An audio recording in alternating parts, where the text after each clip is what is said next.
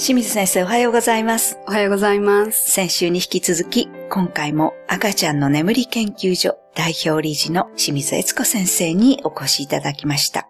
清水先生、どうぞよろしくお願いいたします。よろしくお願いいたします。今週は清水先生自身の赤ちゃん保育の心構えといいますか、先生がお感じになっている、また先生がこういうコンセプトでお仕事をされているということについてお伺いしていきたいと思います。私自身、本当に今、活動の中でいろんなお母さんが講座に来てくださって、はい。かなり質問の時間も長くとってますので、はい。お母さん方とお話しする機会も多いんですけれども、一番しんどくなっているお母さんたちの特徴っていうんですかね、は、きっちり真面目に育児をしたい、パーフェクトに子育てをしたい、そういう方が非常に増えてるのかなっていうふうに感じますね。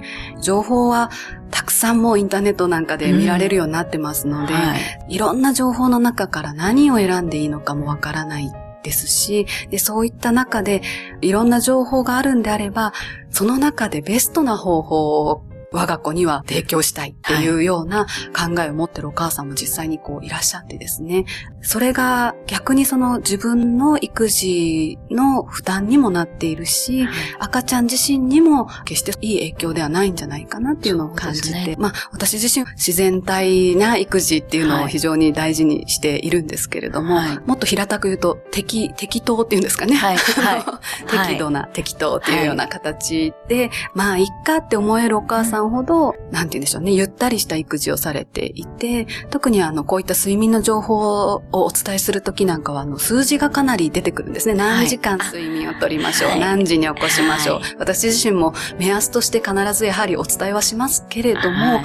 そこで30分違うんですけど大丈夫でしょうか？とか、っていう形になってくると、うん。本当に苦しいですよね。そうですね。なので赤ちゃんのその睡眠に関して言うと、はい。本当に自然の世界っていうんですかね、太陽の昇ったり沈んだりっていうことと大きく違わないような生活で、で日中まあふ機嫌よく過ごせているようであれば、それほどまあ心配はする必要は実際にはないんですね。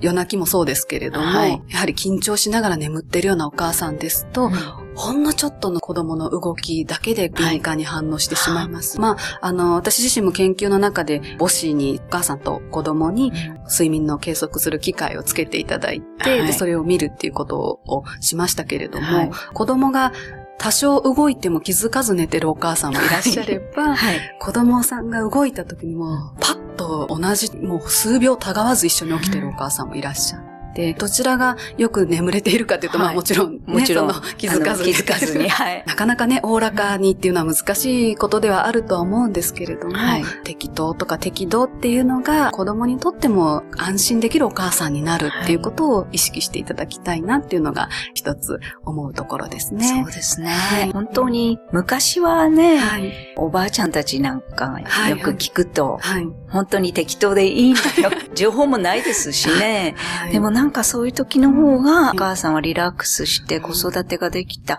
ような気がしますね。そうですね。はいもう一つ特徴的なのが、あのはい泣き声が聞いてられないっていうお母さんが、都会のお母さん特に増えてきていて、あの、周りの目が気になるっていうことをしきりにおっしゃいますね。あもう本当に切なくなるんですけれども、はい。泣かしておけない、はい。あの、泣かれると近所の人に虐待をしてるんじゃないかって思われるっていう、そのあたりで通報まで行くとなかなか難しいのかもしれないですけれども、はい。はい泣き声をすごく負担に感じるお母さんっていうのは、うん。少しちょっとこう泣き声の捉え方を変えていかれるといいのかなと思ってまして、私たちはどうしてももう人間は、大人は喋れますから、は泣くっていう時、基本的には痛いとか、はい。不安だとか辛いとか、そういうはい。ネガティブな感情の時に泣くっていうことをするので、はい。あの赤ちゃん自身も泣いていると、辛いんだろうなっていうことを、かわいそうだな、泣いてるとって思いがちなんですね。そうすると、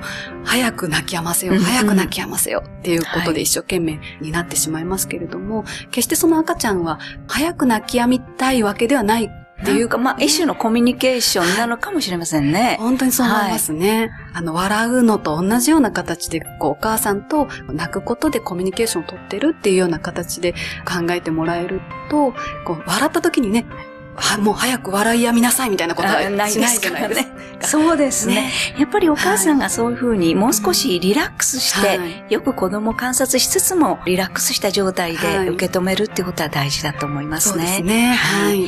ありがとうございます。では、この続きのお話は来週もよろしくお願いいたします。先生ありがとうございました。ありがとうございました。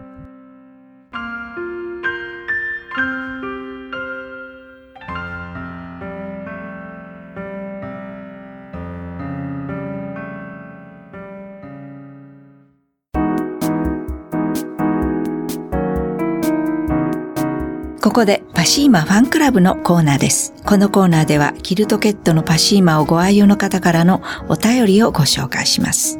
一晩の使用でとても気に入りました。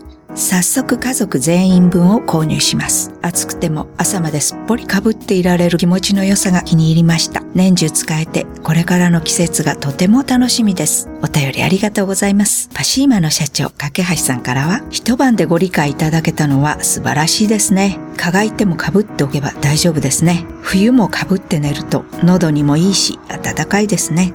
というメッセージをいただきました。次のお便りをご紹介します。ベビーキルトケットは実は私がお昼寝に使用しています。